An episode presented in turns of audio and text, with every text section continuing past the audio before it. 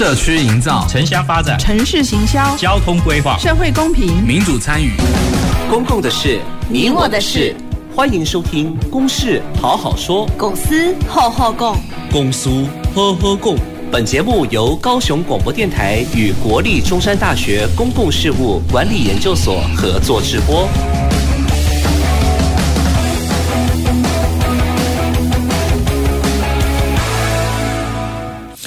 各位朋友，大家好，欢迎收听《公事好好说》，我是今天的节目主持人郭瑞坤。公事好好说是由高雄广播电台与国立中山大学公共事务管理研究所共同制播的节目。那我们每个礼拜一下午五点半到六点半呢，在这边跟各位朋友呢共同来讨论公共事务的议题。那我们今天呢要讨论的主题呢是啊圆梦计划，圆谁的梦？哈，那到底什么是圆梦计划？等一下我们的来宾呢会跟我们来做一个说明。那首先呢，我要先介绍今天来。到我们节目现场的两位来宾，那第一位呢是我们啊在高雄呢呃前镇区成立的一家公司哈，那个雷科股份有限公司啊张进豪张经理，那张经理跟大家打个招呼。哎，各位朋友，大家好，我是雷科张进豪经理。好，那第二位呢是。呃，他的身份有点复杂哈，可以讲说是一个科技男，但是他做现在是一个返乡的青年哈。他是陈祥豪，他自己有一家公司呢，叫工院有限公司。那同时呢，他也是大寮的青龙联谊会的负责人。好，祥豪跟大家问个好。各位听众大家好，我是陈祥豪。好，每个人呢都会有梦想哈，那这个梦想呢到底能不能实践？那这是我们今天要来讨论的问题。那除了这个梦想实践以外呢，为什么会有这一个计划？那我想很多朋友最近呢，呃，针对所谓的 CSR 哦，就是所谓的企业社会责任，那或者呢，现在呢有投资股票的人，了解财务呃公司财务经营的呢，大概都会听到所谓的 ESG 哈，E 代表的是环境，那 S 是呢？代表的是 social，然后 G 呢代表的是所谓的公司治理的一个部分。那不管是呢 CSR 或 ESG 呢，啊，其实现在都有一个重点，就是强调所谓的社会参与的一个部分哈。那不只是公司经营的好，要给要给我们的股东有所谓的 EPS 后每年获利多少？那当然现在都有一个说法呢，就是呃 ESG。做得好，你的 EPS 呢也会做得好。那但是呢，要怎么来实现 ESG 呢？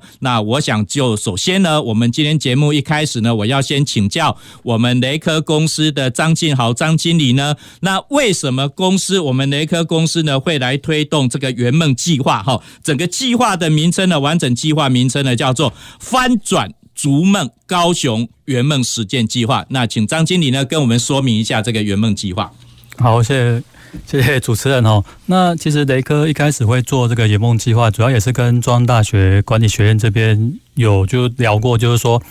一开始是董事长那边有个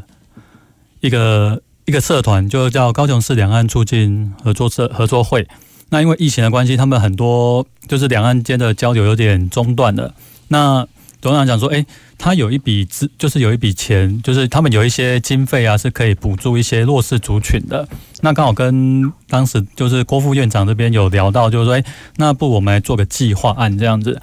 那郭院长就想说，哎，那我们可以反反反照，就就是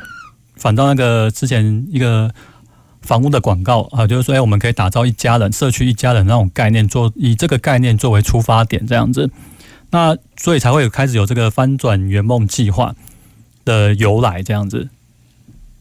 好，那本来呢，我们雷科公司呃郑董事长呢，他有一个两岸合作促进会。那这个合作促进会呢，除了促进两岸交流以外呢，当然就是希望可以补助弱势的团体啊。但是呢，我想在台湾呢，我们最近也看到有很多的呃调查的资料哈，就是包括比如企业的捐款，那到底会补助些什么样的一个议题来讲？那现在呢，大概比较补助最多的呢，有一个调查报告指指出来呢，就是。呃，呃补助的对象或者是参与的议题呢，最主要是以儿童为主哈，那占了三十六 percent，那其次呢是有关教育科学占了二十九 percent，那老人的议题呢是呃二十五 percent，那我们本来呢提出这个圆梦计划的时候，呃有时候呢是想要所谓的脱贫呐哈啊，但是呢现在有时候。你讲说脱贫，那真的是受众他能够提出计划，或者是呃，其实像我们很多朋友都看过日本呢，以前有一个。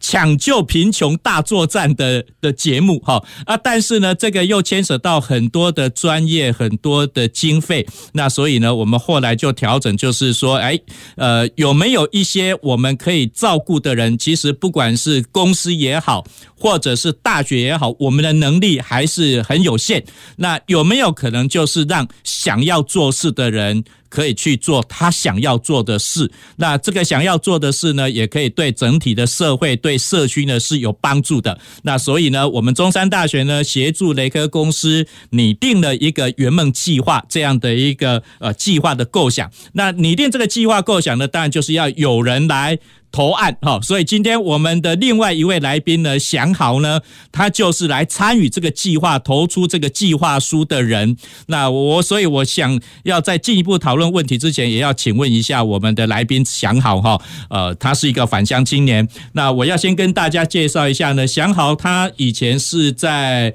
呃，那个他是读机械背景的哈，然后本来是在科技公司工作。那我想我们现在都在讲所谓的地方创生、返乡、移乡的部分。呃，所以想好在你跟我们报告好，在跟我们分享说为什么提圆梦计划之前，能不能也先请你跟我们分享一下，你为什么要返乡？啊，返乡的目的是要做什么？那谢谢主持人。那我来分享一下为什么要返乡这件事情。那其实我原来的工作是在做自动化设备，那也都不在台湾，然后包含一些汽车的一些机构设计。那当我有一次的呃离职的机会，一个 gap year 的时候，我去世界旅行，我看到，哎，我想象中的世界跟台湾的不一样。那在一个契机之下，我返到自己的家乡，我开始在寻找说我可以做些什么。那我就应用我自己的所学跟我的背景，然后用一些很理工的方式，然后投入一投入整社区跟投入地方。那我觉得很幸运的是，可以有机会透过中山大学这边的协助，让我们把一些啊理工背景的一些知识做一些转译，然后应用到社区地方去协助更多了的人来投入地方的发展。好，能不能说明一下？这个圆梦计划，你做的是什么事？这个圆梦计划中，我们是推广一个永续农业的概念。那具体来说，我们是做水耕蔬菜。那我们是透过水耕蔬菜的方式应用到社区。那比如像是乐龄长辈，然后让他们在闲暇之余有一个生活的不同的一个绿色疗愈的一个效果。那更多的是我们把它延伸到做一个辅助的一个计划。我们将一个这样子一个轻松的一个农业的方式，然后去透过一些培力，然后协助一些青年，还有一些家庭去投入这个领域，然后去作为未来事业的一个发展的方向。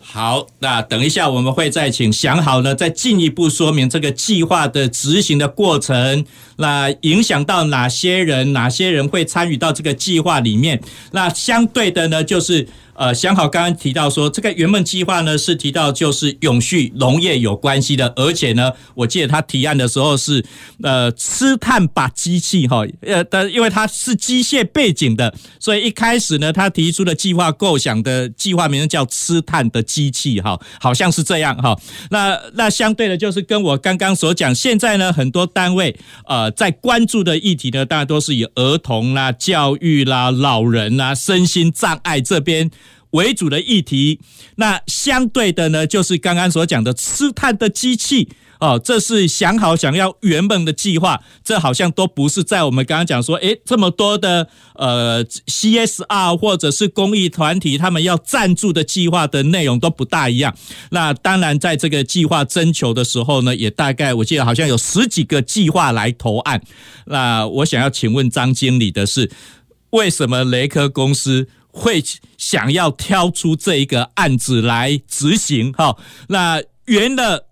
想好的梦，哈，他的圆梦计划，好，就是要呃用有序农业来做水耕的蔬菜，然后包括这个水耕蔬菜出来的成果，呃，等一下想好会再做进一步介绍，就是包括有一些非营利的组织、弱势的团体，那个那个家福基金会，他们也来参与，社区的妈妈也来参与啊。但是呢，这种计划可能在一般我们所谓的企业所关心的议题里面呢是。比较不会被看到的，能不能请张经理也先在一节目开始的时候，先跟我们说明一下，为什么雷科会挑中这个计划？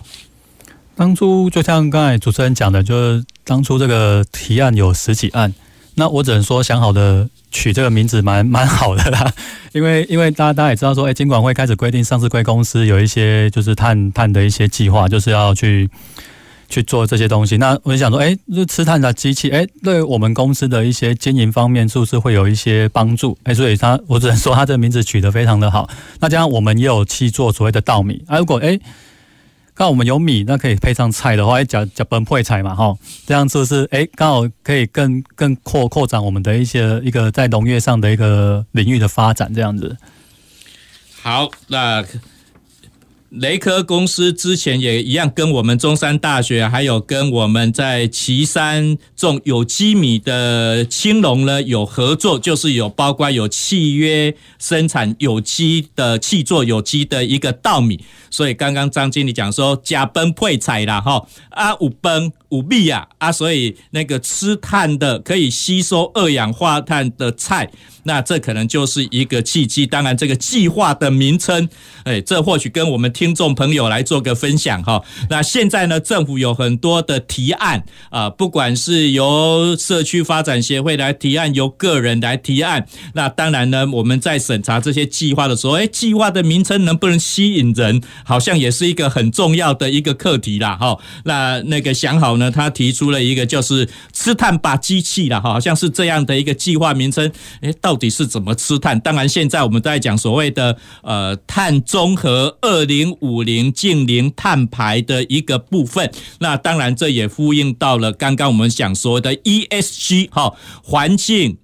社会。公司治理呢，ESG 这样的一个重要的一个议题，好，所以呃，我想我们一开始呢，先从为什么有这个计划，因为是雷科公司，他们有一笔资金，那可以补助弱势的团体，但是呢，他们相对也不只是补助弱势团体，而是鼓励呢想要做事的人，呃，来圆他的梦，来提出计划。那我们这个返乡青年呢，祥豪就是提出这样的一个计划。好，那接下来呢，我要进入到我们今天要讨论的几个重要的。一一个议题啦，哈。那首先呢，我要请教我们张经理呢，就是当企业啦、大学啦，好，我在整个过程里面，中山大学参与到这里面，还有包括社区啊，还有个人呢，呃，我们现在讲说 ESG，那其实包括最后呢，也都要呼应到所谓的 SDGs 哈，也就是所谓联合国呢，在二零一五年。提出的所谓的永续发展的一个目标，那刚刚我们也提到说，企业呢要公告它的 CSR 报告，那我们现在讲说叫永续报告书哈，已经不再叫 CSR 报告书，企业社会责任报告叫永续报告书。那对这里面来讲的话呢，呃。呃，那个永续报告书当然是要对所谓的利害关系人来负责。那我想雷科公司在过去这几年呢，也公告了他们的企业社会责任的报告书、永续报告书。那能不能说明一下，当你们公告了这个永续报告书，对你的利害关系人有什么样的影响？基本上对利害关系人的影响，我可能还比较没有办法知道。只是说我们为什么要做这件事情，而是说。就刚才刚才主持人讲到，就是说所谓的 SDGs 嘛，那其实公司在做做所谓的永续这件事情的话，首先我们是觉得说要先聚焦了，因为 SDGs 总共有十七个目标，那我们不可能每个都去做得到，那所以我们就聚焦在我们比较关注的议题上，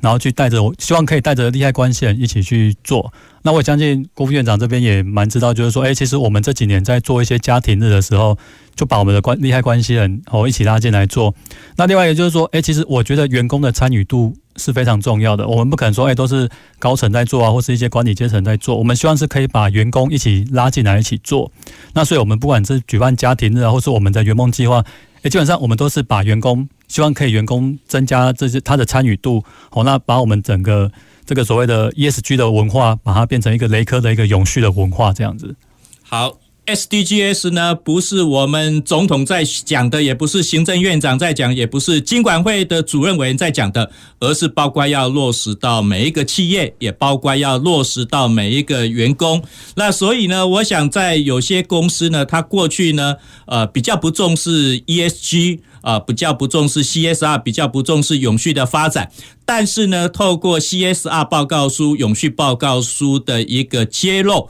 那等于是可以让每一家公司呢，可以去了解自己公司在永续的发展上来讲的话呢，到底做了哪些事情，然后现在做的一个程度是怎么样？那刚刚张经理也特别强调，就是他希望呢，这个呃永续发展 SDGs 呢，变成是我们雷科公司的一个企业的一个文化。那当然要变成企业的文化来讲，就不是只有董事长、总经理的一个事情。希望有更多的员工来共同的一个呃参与哈。那当然，我想这是从公司的观点来看哈。那他们包括透过员工家庭日，让呃上下游供应商让员工共同来参与。但是相对的，我们换个角度来看哈，就是提案人祥豪这边来讲哈。那提案人呢，呃。想好也不是为了自己圆梦啦，哈。那这个圆梦的话，还有其他的志同道合的伙伴共同来参与。那能不能也请想好来说明一下哈？你提这个圆梦计划的时候，你周边的社区或者是其他的，包括家福基金会啦，或者在地的一个父老乡亲，他们对你这个计划有些什么样的看法？那感谢老师哦。那其实我们这个计划的名称叫做“吃碳吧，光合机器”。那不外乎就是我们希望透过光合作用来吸收二氧化碳，环境的二氧化碳，然后达到一个减碳的一个效果。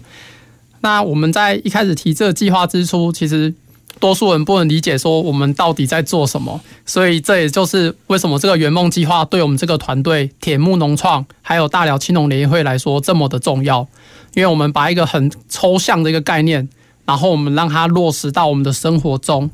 那我们透过一个碳的一个议题，然后在我们自己的家乡大寮做一个响应，因为我们大寮的背景就是有工业区，还有我们有很多的农田，那我们很多的呃住宅区，我们是一个算是一个复合式的一个城镇，那我们需要透过一个低碳的议题来响应，让大家聚集在一起，然后从社区中我们去倡议的叫做永续社区。然后我们把一些绿色的概念带到社区去，然后跟社区长辈，还有社区的总干事或者理事长，然后共同来协议，我们可以怎么样让社区成为我们地方支持系统。那举凡来说，像二零二五年社区哦，台湾就会走向高龄社会，那对于需社区对呃的需求就会越来越的大。那我们如何让透过绿色的概念带到社区，让产生永续，也是我们现在第一个目标。那我们对。第二件事情就是说，我们在农业上，我们大寮算是比较四四维啦，因为毕竟我们是以工业区为主轴的一个城镇。但在 SDGs 十三汽油行动开始在倡议的时候，我们就发现到，哎，我们的机会好像来了。我们可以透过一些地产地销的模式，或者是一些低碳饮食，或是一些低碳旅游，然后来带动地方的共好。那当然，对于企业来说，我自己也是一个呃。企业的一个呃新创的一个团队嘛，那我们希望说，我们透过一些技术背景，然后我们结合一些大企业的资源，然后做一个双核心的应用，然后我们透过一些技术本质，然后来共同创造一些呃共好共荣的一个契机。好，谢谢想好的说明哈。那在这边也跟大家分享呢，大寮呢，诶，真的是大家可能提到大寮，对它的农业比较不了解哈，因为提到大寮就想到是什么？大发工业区啊，现在有合发工业区哈。那其实大寮呢，它的人口算是蛮稳定的，大概一多一直维持十万人左右。不像有些区公所呢，有些地方呢，呃，是人口减少。好，那大寮事实上因为工业化的程度非常高，但是呢，它相对的呢，还是有农业哈，不只是有工业，也有农业。但是呢，我想要请问想好的一件事情哈。你这个吃碳把光合作用，然后就是包括用水跟蔬菜，要来落实永续农业。社区的阿公阿嬷搞改门工，你改比我还搞精彩，你还给我讲啥？好，还要什么光合作用？我种菜种了几十年了啊，你用这个，你的种菜会比我还会厉害吗？哦，能不能说明一下？确实如主持人所说，我们一开始到社区要推广农业的时候，阿公阿妈说啊，你考可能比我个卡高啊。那我们开始透过活动，让他感受到，哎，我们用水耕的方式可以很轻松。我们在室内的空间，或者在我们在屋屋檐下，我们就可以自己种出好吃的又健康无毒的蔬菜。哎，一步一步的，长辈就开始理解说，哎，我们好像有年纪了，也不适合一直在那边弯腰，然后在大大太阳下这样子去工作，就开始接受我们，然后反倒现在告诉我们说，哎，我们好像可以在做什么事情。像是我们可以做一些其他的呃农作物，然后用水耕的方式来实现。像我们最近就在尝试说，我们把七叶胆这种中草药的东西，透过水耕的方式去繁去做种植，那也有一点出出出奇的效果。那我想这些也是社区长辈对我们的反馈，因为他他们其实比我们更是农业的专家。好，传统的农业哈，种菜都爱ขุ落去啦哈。底下底下犁头啦，吼啊插秧啦，吼亚菜剂，安尼当来当种菜吼。想好能不能进一步说明一下你的水跟蔬菜是怎么一回事？为什么长辈们困了去？呃，因为水跟蔬菜其实它只需要我们可以做到一个礼拜到十天，七到十天管理一次。那我们在整个种植的过程中，我们都可以移到室内空间或者是屋遮阴下来进行。那我们可以有一个工作桌台。然后我们就可以把我们的水耕的一些哦苗育好的苗放到我们的种植的定植栏上面，比如说像是水管啊，或者是说一些浮板上面都可以来做一个应用跟一些创意的的思考。那这样子情况下，我们就可以避免长辈啊高龄的状况下还要到农地去做一些比较辛苦的劳作。那这样子其实也吸引蛮多长辈投入这个领域。好，所以这个计划来讲的话呢，不只是种蔬菜哈，其实好像也是对我们高龄长辈的一个照顾哈。嗯，说高龄长辈他有事情做，才不会老化，才不会退化哦。特别是在台湾呢，我们在二零二五年就即将进入到高龄社会。那相对的，我再请问一下我们张经理哈，呃，这个吃碳把光合作用啊，就是水跟蔬菜哦啊，就是这个当然是永续农业的一部分。啊，跟你们公司有什么关系？啊，就刚才讲的就是脚本配菜嘛。哦，那其实，那其实我们也是希望说，哎，可以推广。所以想好下礼拜也会到我们公司，哦，把这个农业技术推广出去。就是说，哎，我们也想说，哎，如果有一台机器啊，一个这个水耕的蔬菜的机器放在我们公司，哎，或许我们员工中午吃饭的时候就可以加菜了，他 就可以去拿最新鲜的蔬菜，就可以直接加菜了。好啊，原来是呃。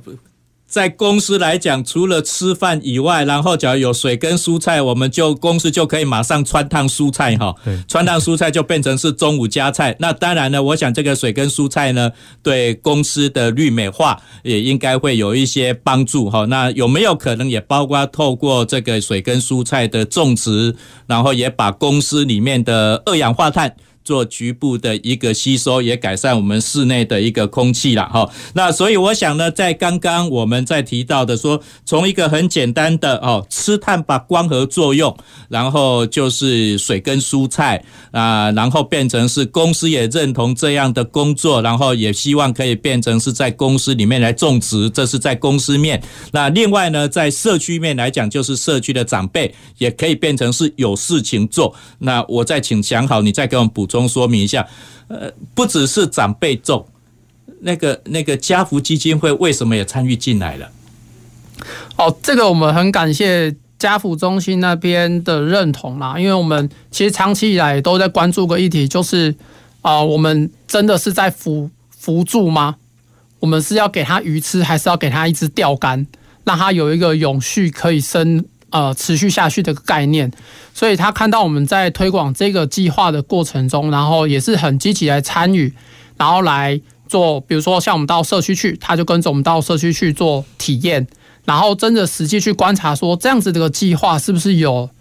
实行的必要性，包含这个水耕可以应用到培力家庭上有多大的一个可行性。那经过我们这样几次的一个呃相互的一个呃透活动，然后个。过程中，我们大家都是蛮认同这件水耕呃水耕蔬菜可以继续往下走，所以我们在大寮我们就把它带到国小里面去，让小朋友认识自己家乡的农业，然后也认识新兴的农业。那可能或许期待未来它可以解决一些农业遇到的一些瓶颈跟一些问题，特别是在气候变迁变迁下，我们都是气候异常下，农作物其实长的状况都不是太好。那我们希望可以透过这样一个小的一个呃永续农业的一个推动，然后给更多人带来一些给农业上带来多更多的一些契机啦。好，谢谢祥豪的说明哈。那除了这个水跟蔬菜呢，也跟国小的学童来做一些食农教育的推广。那好像就是包括家福基金会呢，他们也赞助一部分的经费，然后给弱势的团体呢来种这些水跟蔬菜。然后这些水跟蔬菜收成的时候呢，就可以拿到市场去贩售，那变成这些弱势团体的一个收益哈。那其实我想祥豪刚刚的补充呢，也回顾到。呃，回到就是我们一开始中山大学呢，跟雷科公司呢，我们在讨论这个圆梦计划的时候，本来是比较说从脱贫的计划哈，说与其给他鱼吃，不让他可以去钓鱼哈。那所以我们在第一届的圆梦计划，事实上也有这样的一个做法哈。那第一届圆梦计划也有一位我们新著名的朋友，他就是希望在他家里呢，呃，可以做直播，可以来贩售一些东西，那同时。呢，呃，增加家庭的收入，然后又可以照顾他啊家里的一个事情哦。那这是我们在第一届也有这样的一个做法。那包括在第二届呢，也可以让一个喜欢跳舞的人，他去带动社区的一个长辈做肢体的活动。那我们在第二届的这个圆梦计划，就是从祥豪这边所提出来的计划，我们看到呢，不只是拓展到。啊，学校去让学童呢可以进一步了解新的农业科技，然后包括石龙教育。那同时呢，也因为家福基金会的一个参与，那我想等一下我们可以再进一步说明哈，到底有几个家福基金会的的朋友呢？呃，他们参与到这个这个这个水跟蔬菜的部分，那他们现在的一个参与的情形又是怎么样？可以达到怎么样的一个效果？哈，那我想这是我们今天讨论的一个主题。我们今天。讨论的主题呢，各位听众朋友啊，我们今天讨论主题呢是圆梦计划，圆谁的梦？那我们一直在讨论的就是说，希望可以去啊，让每一个有梦想的人。他可以去实现他的一个梦想。那当然呢，我想这个呃，也当然也很缺乏的，就是这个计划要来推动，也缺也需要有一些资金。那我们很感谢呢，就是包括雷科公司呢，呃，跟包包括跟两岸合作促进会呢，他们可以赞助这样的经费，让这个圆梦计划呢可以顺利的来推动。那我们休息一下下，等一下啊、呃，我们还会回到节目现场来继续讨论这个永续的议题，包括进一步呢来讨。讨论说，哎，圆个人的梦以外，那它的扩散的效益呢？它的影响力呢？又可以达到怎么样？还有呢？刚刚我们也提到的，就是包括净零碳排哈，净零碳排呢？呃，跟永续农业呢有没有什么样的一个关系？那我们休息一下下，等一下回到节目现场，不要走开。走进时光隧道，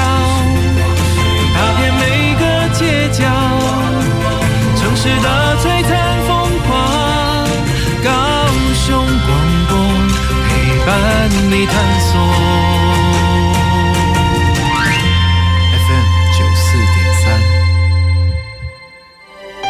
大家好，我是棉花糖立基戏剧团单焦鼻陈昭威，我是林生祥，我是波比天后王彩华，我是陈明章，我是黄飞。有一句俗语是安尼讲的：人生亲像大舞台，很闷就有路，很香就有。少年未晓想，食老唔食油，一草一点露，天无绝人就是幸福路，啊，又查啦，浸水就会发香菇。曾经你在高广听到的台湾俗语，现在可以一次回味。网络搜寻高广台呼站，有声有色九四三，档档精彩在高广。阮是可爱的卢凤忠，生做是个水鸭蛋无阿爽。嘿，大家好，我是人看人好路，鬼看鬼跋倒的鬼婆。今仔日要来给大家介绍，不管你是国民的女朋友，还是国民的欧巴，现在开始，咱大家拢有机会做到这个国民法官，甲这个法官坐斗阵，做伙来审判，邀请你即马做伙来做国民法官，让咱的司法愈来愈好，是哩是哩是哩。以上广告由司法院提供。各位听众朋友，大家好，我是唐丽。多一分消防安全常识，增一分居家生活安全。使用液化石油气，保持通风最要紧。睡前外出多检查，全家安全有保障。当自己生命财产的守护神，防火防灾人人有责。欢迎继续收听高雄广播电台 FM 九四点三 AM 一零八九。大家好，我是盛万辉医师。如果在外不方便湿洗手，可使用酒精含量六十至八十 percent 的干洗手，确实搓洗双手的手心、手背、指缝、指尖、手腕等处，至少二十到三十秒。特别是在用餐前、进出医疗院所、公共场所、搭乘大众运输前后，一定要正确清洁双手，才能保护自己，远离疾病威胁。有政府，请安心。以上广告由行政院与机关署提供。随时陪伴着你，你最好的麻吉，空中串联一起，分享点点滴滴。九四三，九四三，九四三，你最麻吉的电台。公共的事，你我的事。您现在所收听的是高雄广播电台与国立中山大学公共事务管理研究所合作制播的《公事好好说》。好，各位朋友，欢迎回到《公司好好说》节目现场。那我是今天的节目主持人郭瑞坤。那我们今天讨论的主题呢是圆梦计划圆谁的梦？那我们今天节目呢邀请到两位来宾。那一位呢是雷科股份有限公司的张建豪张经理。那另外一位呢是工苑有限公司，还有他同时也是大辽的青农联谊会的一个负责人啊陈祥豪。那祥豪呢是返乡青年，然后他提出了。雷克公司有一个圆梦计划，那祥豪呢是一个申请人，那所以呢，他们提出这样的计划。那祥豪提出的计划呢是吃碳吧光合作用这样的一个计划。那雷克公司呢，啊、呃，那个支持这样的一个计划。那我们再进一步再讨论我们今天这个圆梦计划圆谁的梦的时候呢，我们再进一步来跟大家分享哈，就是企业在捐款哈，它的主要的动机啊到底是什么啊？那我们这我从这边从一份的资料的一个报告里面呢，可以看到啊，有百分之七十六的企业呢，他们提到说他。捐款的动机呢是回馈社会，善尽企业的社会责任。好，那第二个呢是有十二点四 percent 呢是关心特定的议题。那接下来第三名呢是七点六 percent 呢是因为公益团体的一个劝募。哈，那当然呢，我想这些是我们看到所谓企业为什么要啊赞助回馈社会捐款的一个动机。那我们雷科呢，当然这个刚刚所讲的这个呃跟两岸合作出。基金会提出这个圆梦计划，当然也是一个赞助计划哈。但是呢，相对的这个赞助计划跟你们以往的一些慈善捐赠，好，不管是捐给政府也好，或专捐给弱势团体，那这个圆梦计划跟以往到底有什么不同？能不能请张经理再跟我们补充说明一下？好，那其实以往雷科也有在做一些所谓的慈善的捐捐赠，那只是说，就像刚才主持人讲的，就是说，哎，捐出去那。到底它的效益在哪边？其实我们比较不知道，就好像有点就是，哎，我全捐出去就没我的事了。那这个圆梦计划是比较，哎，它是比较有有一个计划性、目的性的。那我们也会从中去参与，哦，不只是我们会定期的去反查，但是我们也会希望说，哎，员工也可以参与其中。哦，就像我们第一届，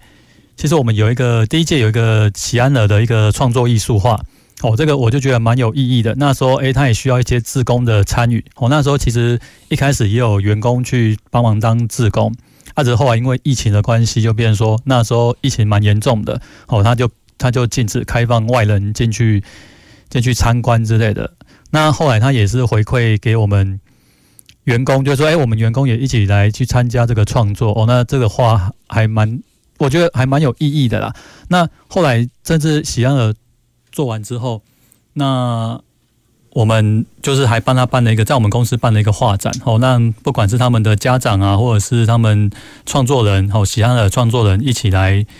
来参观这个画展。哎，其实我看到那个画展呢，其实有些家长是其实蛮蛮感谢我们，就会说，哎，我们不只提供这个经费，甚至我们还提供这个场域，让这些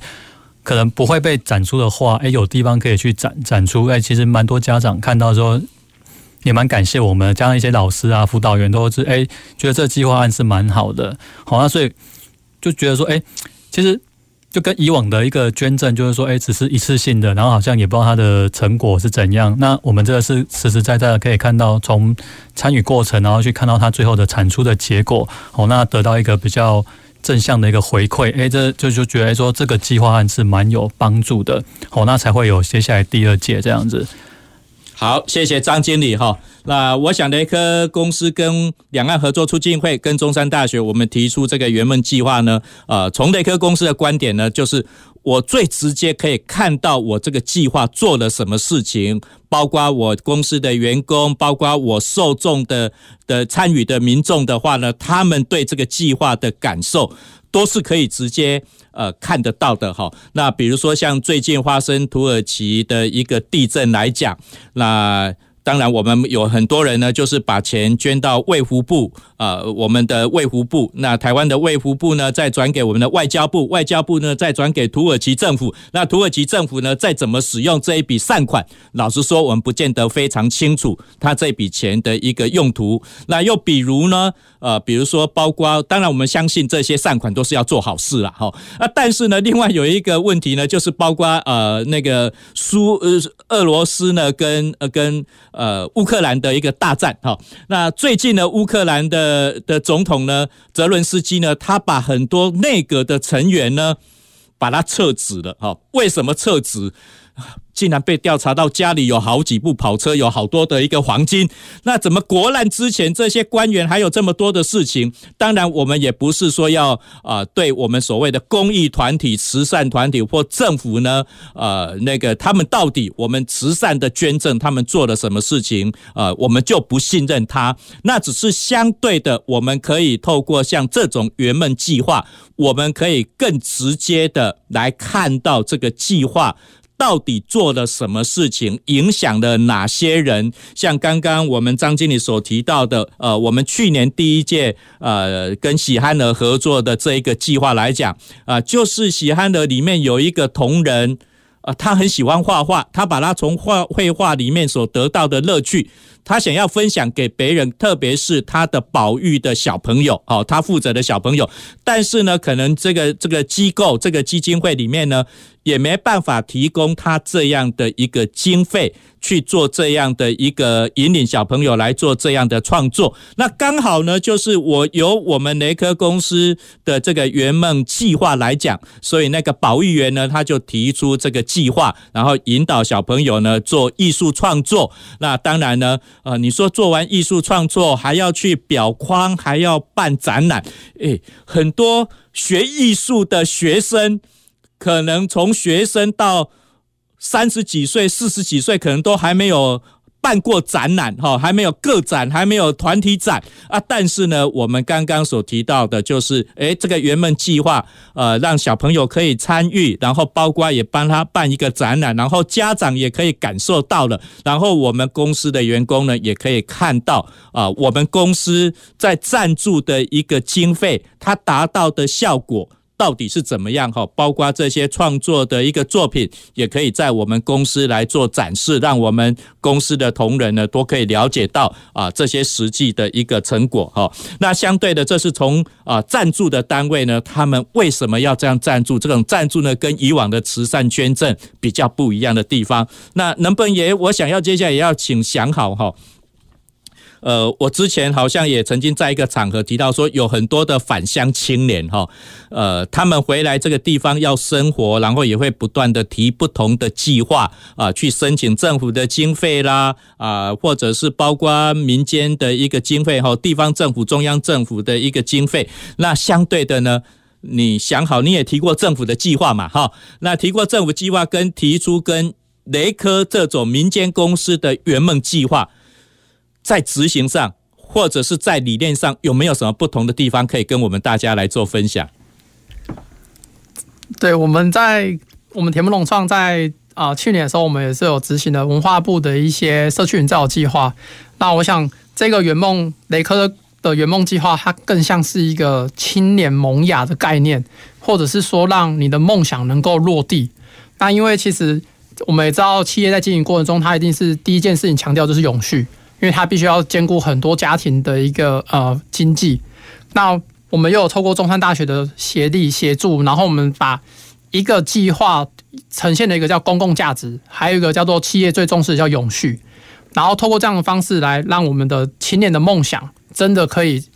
扎扎实实的落地。然后我想我们也是不负众望，我们把这个圆梦计划透过一些啊、延伸应用，让这个梦想能够接力下去。所以我们在这个过程中，我们就把这个水耕的蔬菜延伸到中高龄的长辈的就业。那我都。我是称它叫做乐创第二人生呐、啊。那我想我们知道，因为我自己返乡，我也是照顾我自己的妈妈，我自己很有很自己有很深的感受啦。因为长辈一个人在家，他如果没有事做的时候，他会呈现的一个状态，光是精神状态或者是生活目标上，其实都是比较不好的，包含对他的身心理的健康各等等方面的影响。那我透过这样子的方式，然后弄一个微型的场域，大概可能是两三坪的空间。那我们就可以去打造一个种植的环境，让他每天有些轻松的事做。那我们在这一定要强调轻松，因为长辈他们年纪有了，体力也有限，那各种职业伤害可能常年来的累积都不是让他们再做一些重的呃劳力的工作。所以我们就开始去打造一个模式，然后适合中高龄去创业。然后更重要的是，我们发展出另外一个新的方法，叫做利用闲置空间。让它实现地产地销的一个模式。那当然，我们希望在这个计划结束之后，能够有更多永续想法的个人、团体或者是企业组织，我们一起来啊扩大这个响应。好，谢谢想好的一个说明哈。那透过这个圆梦计划，也实现了公共价值永续的一个价值哈。那当然呢，在这个计划里面，也可以创造我们大寮的中高龄长辈或者是弱势家庭的。呃，就创业的一个部分哈，等于是它有生产，然后也可以变成是地产地销，然后轻松的做哈，那也把闲置空间呢做一个活化，做一个再利用。我在这边跟大家分享哈，我记得我们呃过年前呢，在永芳社区办一个成果展的时候，那想好的妈妈有到场啊，然后呢，呃，我觉得蛮感动的啦哈，因为。一个科技男，呃，在做自动化的机械设备，在外面有比较好的工作，有稳定的收入。啊，这个年轻人呢，返乡就是要照顾家里的家人，然后呢，回来以后呢，底拢底瓦靠在某某熊嘛，给他招去对，给他招去对，都不在家。然后大家讲说啊，你做那个地方，你种菜，你你种菜，该比比隔壁阿姆、隔壁阿公还搞种菜。啊，然后呢，做了这个叫做什么吃碳把光合作用哈，啊啊，到底在不不休息在这上哈。啊，但是呃，我觉得那一天的成果发表会呢，呃，不只是我们永芳社区的长辈都看到了，我相信呢，那个想好的妈妈看到想好做的情形，应该也会比较放心哈，说，哎，我这个儿子回来。不只是照顾我，然后他也在做一些有意义的事情，不是地瓜靠伯伯修哈，这些事情是非常有意义的。那当然呢，我也想要请教我们张经理哈，呃，企业赚钱是天经地义的嘛哈啊，然后当然有些有些企业哦不做 CSR 哈，或者是他觉得说，呃，我不做 CSR，我不做 ESG，到底对我有什么影响？哈，那当然我们都希望企业可以呃赚钱，可以永续的经营。但是有人在讲说，你做这个 SDGs 啊，做 ESG 是额外的消费，哈，额外的公司的业务的支出，那对公司的 EPS 到底有没有帮助？哈，那我想能不能请张经理在这边也跟我们分享一下你观察到的事情，包括你的上下游供应商有没有人在说，诶，你们雷克为什么要做这些事情？或者是公司的同仁在讲说，哎，我们老板怎么不不年终奖金多花一些，然后再做这些圆梦计划，会不会影响到我的年终奖金？好，公司同仁有没有什么像看看法，或者是上下游供应商？嗯，我觉得这就是应该算相辅相成啊，就是说没有说一定要做，或是没有一定要做。那其实我觉得反过来想，就是说。员工也算是 CSR 的一部分啊。那我们如果不做 ESG 的话，其实也是要把员工照顾好。那当我们更有疑虑的时候，诶，我们可以再去支持一些所谓的公益团体、社福团体，或者是像我们这个圆梦计划，就是诶，去帮助一些弱势的族群，他们去圆个梦。那所以说，我的观察就是说，其实。员工就像刚才主持人讲的，员工也是说啊，这一集啊，提来不年终奖金然后我喝，好，也是有人会有这样问过啊。可是我们想着说，这这是一个正向的循环呐。其实你就像我们董事长常常举一个例子，就是说，他就有他就听他朋友说，他朋友捐了一台救护车，哦，然后然后有一天早上那个朋友早上晨跑的时候出了事情，哦，结果来载他的就是那台他当初捐的救护车。哦，所以他就他也很想捐一台救护车。那当然，人家说啊，现在救护车很多了，不要再捐救护车哈。当然就是其他吧。而、啊、且就这这个故事就告诉我们说，诶，其实你做的每一件事情，不见得你会预期到它的成果，而是说，就是这种东西，就是默默的去去帮助到别人，有时候也会反馈到自己啦。那我们也希望说，就是给员工或是给我们的上下游供应商有一个观念，就像我们在去去做旗山的这个有机米。好，那我们董事长要把它取叫雷科米。好，那为什么要叫雷科米？也跟各位听众讲一下，就是说，我们从插秧到收割，都是同我们员工的主管啊、同仁一起去去执行的。好像我们一开始插秧，可能是因为疫情关系，只有我跟董事长一起去插秧。好，那第二年插秧的时候，我们就邀请一些小朋友，好，把我们把它规划成一个家庭日活动，亲子插秧。好，那割稻的话，我们更是把它举办成一个比较盛大的家庭日。哦，就陈如刚才讲的，我们也邀请我们的利害关系人，就我们长期资助的爱乐文化基金会，哦，请他来帮我们做田园音乐会的一个演出。哦，我们就不用跑到时尚去听那个田园音乐会。其实，而我们高雄。雷科公司就自己就办了一个田园音乐会，哦，那我们也希望可以邀请我们的供应商啊、客户一起来参与，哦，让他知道说，诶，我们在做这件事情，其实这就是一个正向循环。就像我们刚才在开会前，我们也讲到一件事，就是说，现在不是一个单打独斗的时代，这是一个打群架的时代。那我们怎么去串联我们的一个供应商啊、我们的客户，就是串联我们所谓的这个利害关系人，哦，让他们形成一个，就是大家是一个团团体、一个平台。那我们怎么去把这个事情，把这个公益的事情、ESG 的事情，哦，大家一起来做，把它正向的去发挥出一个所谓的正向循环，变成是对社会有益的，对这个环境有益的，哦，那这样我们才有办法永续的去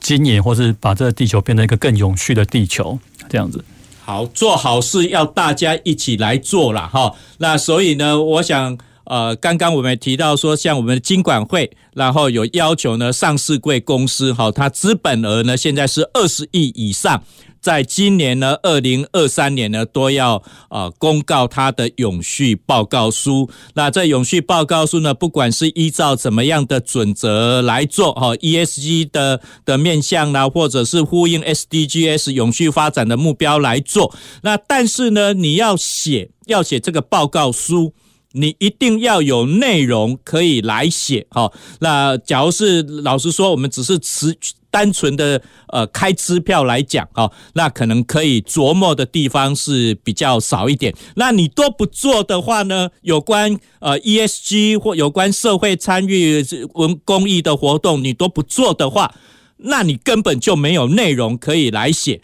那为什么说这个很重要呢？呃，其实有时候。呃，你的 ESG 做得好，你的 CSR 做得好，你可能只是取得某一家，比如说我们讲说苹果哈 Apple 的手机，你可能只是取得门票而已。你即使做得好，你都不一定可以变成是它的供应商。但是呢，你不做，你就完全不可能是它的供应商哈。所以我们也要进入到我们接下来要讨论的一个议题哈，就是净零碳排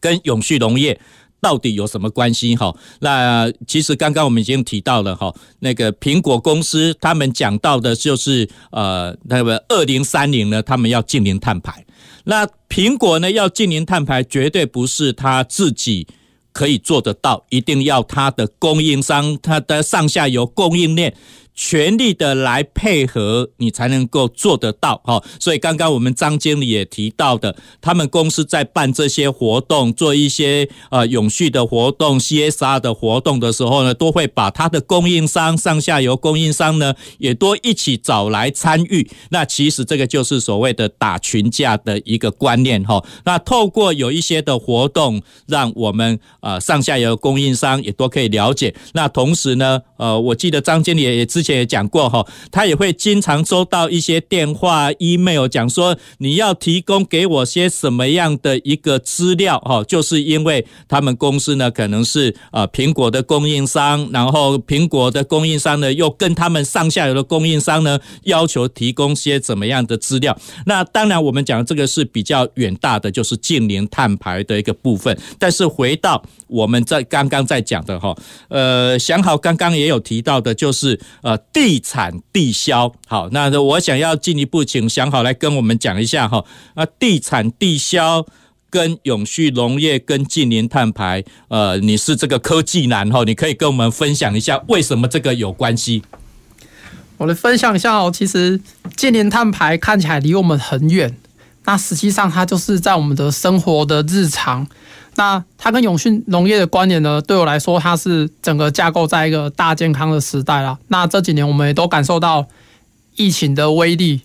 那还有一个就是说，台湾的高龄的人健康啊，亚健康人口很多。那可能你年长辈到一个年纪，你就需要受到高血压啊、糖尿病啊，或者更多的其实是癌症的比率很高。那我想这两件这几件事情是可以跟净零碳排和永续农业串联在一起的，因为净零碳排不外乎强调就是说，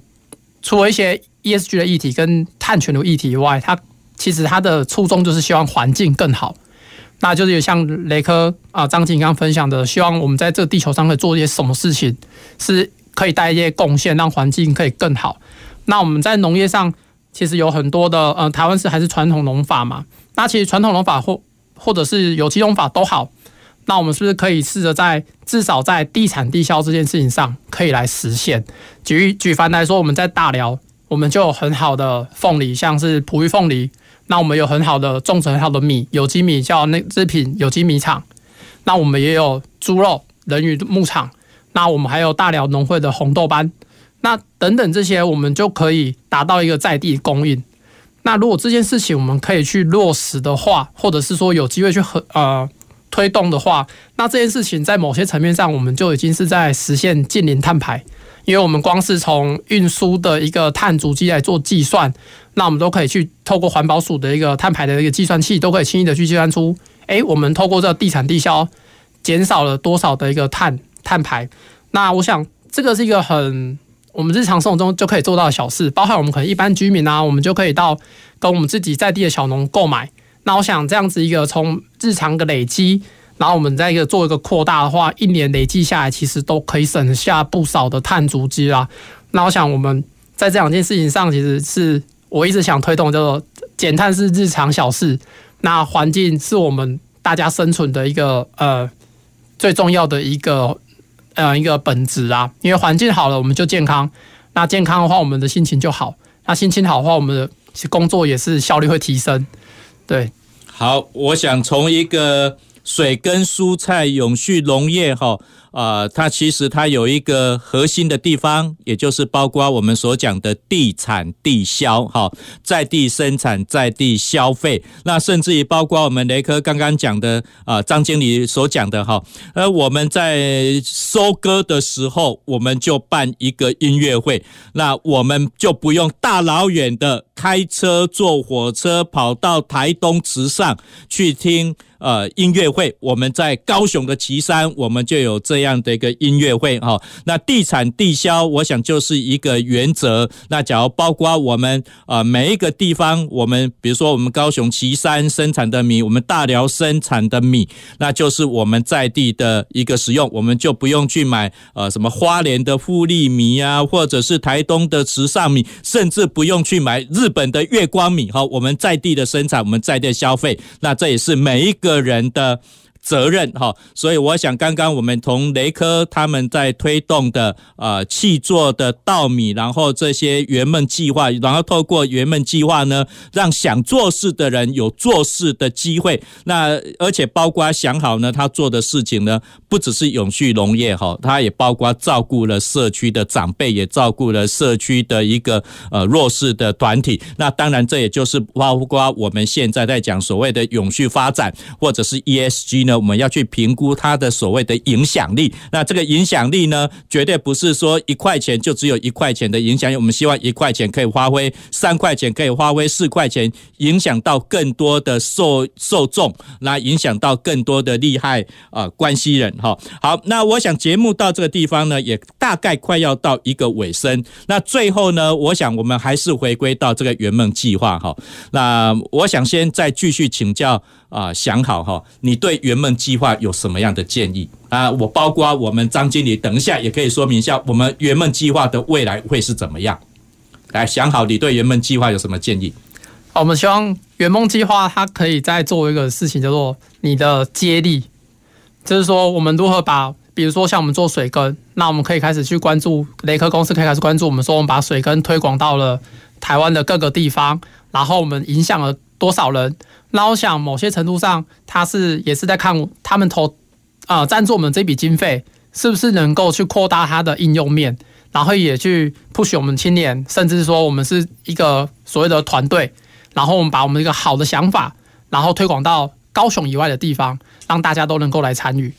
好，我们想好是比较从申请计划的观点，希望你的接力哈，也其实也就是希望扩大它的影响力，让这个事情好的事情呢传播了更多，让更多人来参与。那张经理呢，能不能跟我们分享一下，就是你觉得这个圆梦计划在持续的可能性，或者是下一个阶段，你们想要从哪个方向去着手？嗯，从哪个方向着手，可能还要再思考看看。只是说。我们在思考，就是说怎么把这个效益再更扩大。我刚才想到，就是说，其实这次的提案有十几个，哦，可是我们碍于经费啊，我们可能只能选帮助三个部分，三三个提案者。哦，那其实还有其他不错的提案，我们没有办法去资助，而或许我们可以把它变成一个平台，就是说，哎，希望找到哎有。意愿的一一一些企业一起来加入，哦，那把这个影响层面可以扩得更大，可以帮助像想好这种有更有计划、更更有想法一些年轻人，或者一些提案者，哦，把这个平台把它做大，那